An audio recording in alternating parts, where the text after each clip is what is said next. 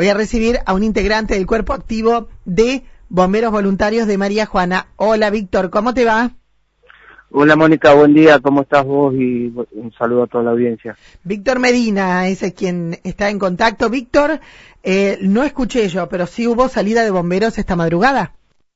Eh, sí, efectivamente, esta mañana a las dos y media de la mañana aproximadamente tuvimos la denuncia de un incendio de vivienda en la zona urbana eh, que lamentablemente eh, se dio damnificada la familia Lazzaroni y bueno, acudimos eh, con todo lo que teníamos, cuatro unidades, una de abastecimiento, dos autobombas y, una de logística. Eh, la verdad que se trabajó muchísimo, muchísimo, muchísimo. Mucho personal. Sí, 12 bomberos trabajando a full, más cuatro bomberos de desastre, que, lo cual estoy muy agradecido que vinieron a darnos una mano porque la verdad que estaba bastante complicado el tema, no por el tema del fuego, sino por el tema del humo que era eh, muy muy fuerte. Y bueno, eh, se, nos, se nos acababan los equipos de respiración autónoma y vinieron los chicos de desastre a los cuales les agradezco con equipos de, de respiración autónoma y eh, cargador rápido de, de, estos equipos, que nosotros también tenemos cargador, pero no de la velocidad con la que carga ese equipo. Bien. Muy agradecido. Vuelvo a agradecer a los chicos de Sastre bueno, y al jefe de Sastre por la predisposición, porque la verdad que ni lo dudó. Me dijo, sí, Víctor, ya te mando. Y al, al ratito nomás ya estuvieron acá. Eh, Víctor, eh, fue dentro de mm, quienes vivimos en María Juana, sabemos que eh, es una casa muy grande esa y que tiene también un depósito de, eh, de madera, porque ellos trabajan con eso, esta familia. ¿Fue dentro de la casa o fue en ese depósito? No, fue dentro de la casa, más precisamente en el hogar a leña que tienen. se ve que quedó un, un tizón encendido y cayó sobre las otras maderas que estaban ahí, bueno, mm. provocó un fuego localizado ahí que el cual se desparramó por la pared de madera que tenía y se fue al cielo raso eh, que era todo de madera. Y bueno y ahí ya se hizo incontrolable. Las pérdidas totales son eh, no no no las pérdidas totales no. El incendio se se localizó eh, como te dije en, en el hogar. Un pasillo en el cual eh, conecta dos habitaciones, y el comedor y un baño. Bueno, eh, el fuego estuvo, estuvo concentrado en el pasillo, en parte de una habitación y la otra completa, y em, parte del baño también, todo por el cielo raso. Ajá. ¿Las personas, eh, las personas son las que advirtieron el humo? Sí, sí, sí, más precisamente la, la señora eh, ella llamó al marido porque vio humo y cuando va sintió el olor a humo, cuando prendió la luz vio el humo y bueno, entraron a, a, sacar a los chicos por las ventanas y, se fueron rapidísimo afuera y, a pedir ayuda. ¿Cómo, eh, ¿Cómo están la familia?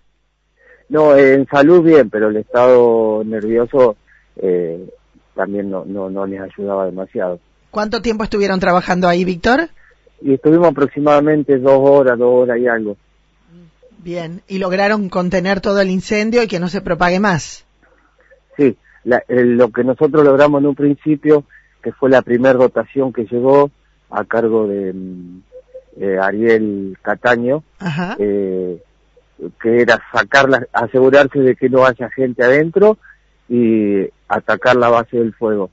Y bueno, después se trabajó en conjunto con el resto del personal que llegó después eh, en, en, circunscribirlo que no avance. Y bueno, y eh, eh, de, la adrenalina, el trabajo intenso, eh, nos agotó todos los equipos de, de respiración, así que tuvimos que tomar una medida de seguridad para que no avance y guardarnos un par de equipos autónomos por si teníamos que entrar. Eh, fue el momento en el cual pedimos apoyo a los bomberos de desastre. Claro. Eh, bueno, qué, qué, increíble, ¿no? El, el, trabajo que realizan los bomberos eh, ante estas situaciones. Eh, podemos decir que a lo mejor, gracias a que hace frío, hay, hay habitaciones que se cierran y no se propaga por toda la casa, ¿no? Sí, la verdad que sí. La verdad que eh, eso ayudó muchísimo al estar todos los las demás puertas cerradas no, no siguió propagándose. Eh, y bueno, eh, el agradecimiento mío es muy especial al personal de la clínica que pusieron a predisposición una ambulancia con personal médico eh, que fue controlando también al, al personal nuestro que eh, tuvo una tarea ardua y, mucho desgaste físico, eh, un poco de, de agitación, inhalación de humo. Y bueno, y al personal policial que estuvo en todo momento al lado nuestro para lo que necesitemos, incluso nos hizo eh, la parte logística cuando llegaban los chicos de desastre para guiarlos hasta, hasta el lugar del incendio. Eh, la verdad que un trabajo muy, pero muy importante. Eh, no, no, estoy descubriendo América con esto. Y además, este, en una madrugada, en el frío, eh, lo que rescatamos es que toda esta familia esté bien eh, y que, bueno, lo que podemos hacer es eh, hacer una tarea de prevención, ¿no? Porque vos fijate que eh, fue un, una, eh, un incendio eh, de algo que uno necesita para calefaccionarse dentro de una casa y fíjate cómo se complica después. Sí, sí, la verdad que es cierto. Eh, lamentablemente eh, en cada invierno ocurre algo así porque, o sea, todos tenemos la prevención, pero un día te descuidaste y, y pagas las consecuencias. Eh, duele decirlo, pero es así. Eh, si no, si no nos, no tenemos esa prevención cada momento de irnos a dormir, eh, corremos ese riesgo. Ojalá no vuelva a ocurrir para que ninguna otra familia de María Juana tenga que, estar sufriendo esos daños, ¿no? Gracias, Víctor.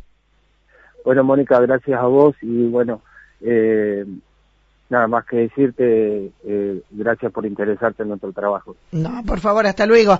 Eh, Víctor Medina, entonces, contándonos, eh, salida de bomberos voluntarios esta mañana desde muy temprano, ya íbamos recibiendo a través del el área de prensa de los bomberos eh, sobre esta situación que le ha tocado vivir a esta familia. Bueno, conocíamos un poquito en detalle.